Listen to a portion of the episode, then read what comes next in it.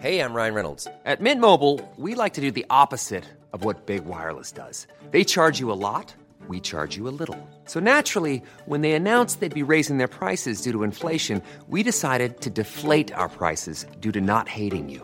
That's right. We're cutting the price of Mint Unlimited from $30 a month to just $15 a month. Give it a try at mintmobile.com slash switch. $45 upfront for three months plus taxes and fees. Promo rate for new customers for limited time. Unlimited more than 40 gigabytes per month. Slows. Full terms at mintmobile.com. Heraldo Podcast, un lugar para tus oídos. Una vez iniciando las campañas, las cosas se pueden poner un poco feas para algunos candidatos, por lo que piden protección. Nosotros te contamos en qué consiste esto. Esto es Primera Plana de El Heraldo de México.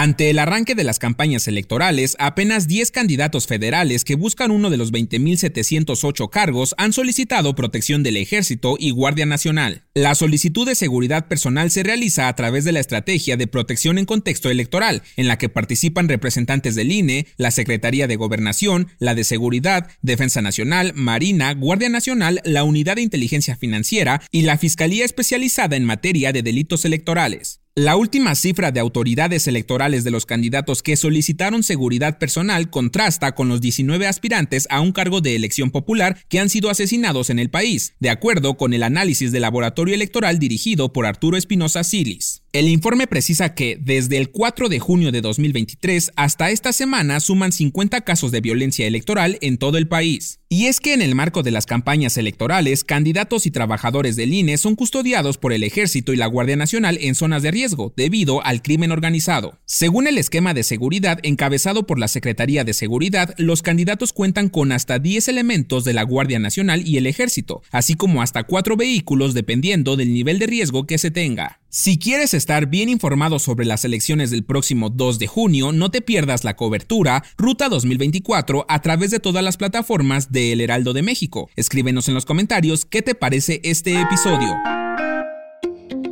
La ministra presidenta Norma Piña destacó el trabajo que realizan los jueces federales y que suma a la construcción de la legitimidad del sistema de justicia penal, al inaugurar el noveno Congreso Internacional de Derecho Constitucional. La presidenta de la Suprema Corte de Justicia de la Nación subrayó el papel de los casi 170 jueces federales que presiden audiencias públicas en materia penal y que están sujetas a escrutinio aseguró que la justicia penal tiene el potencial de contribuir a la credibilidad del Poder Judicial Federal y al Estado de Derecho. Además, señaló que, a pesar de los avances con la reforma en materia penal de 2008, no han parado los reclamos de justicia de las personas y que todavía hay mucho para hacer para garantizar que las instituciones cuenten con condiciones apropiadas para operar con éxito. En otras noticias, se dice y se rumorea por ahí que este jueves 29 de febrero se esperan bajas temperaturas y lluvias debido al Frente Frío número 38. Y no, no es ninguna broma. De verdad el Servicio Meteorológico Nacional dio a conocer que en algunos estados de la República se esperan temperaturas de menos 10 grados. Aunque ya vimos que se nos adelantó el calor, ¿tú qué crees que pase con el clima de hoy?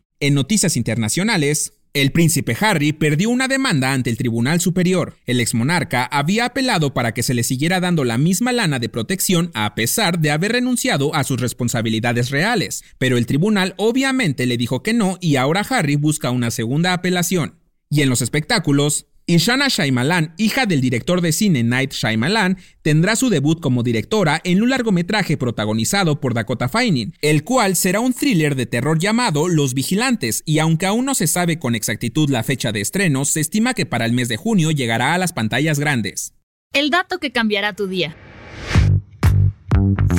Aunque febrero se pasó volando, este año nos regaló un día más, pues es año bisiesto, algo que ocurre cada cuatro años para ajustar el tiempo de la Tierra, pues estima que esta termina su recorrido en 365 días y 6 horas. De no hacerse este ajuste, entonces gradualmente iríamos algo desfasados con las estaciones, y así nuestro invierno podría llegar a ser de 40 grados. Además de no hacerse este ajuste cada cuatro años, los calendarios se desfasarían por tres días en un lapso de 12 años. Yo soy Arturo Alarcón y nos escuchamos en la próxima. Esto fue Primera Plana, un podcast de El Heraldo de México. Encuentra nuestra primera plana en el periódico impreso, página web y ahora en podcast. Síguenos en Instagram y TikTok como El Heraldo Podcast y en Facebook, Twitter y YouTube como El Heraldo de México. Hasta mañana.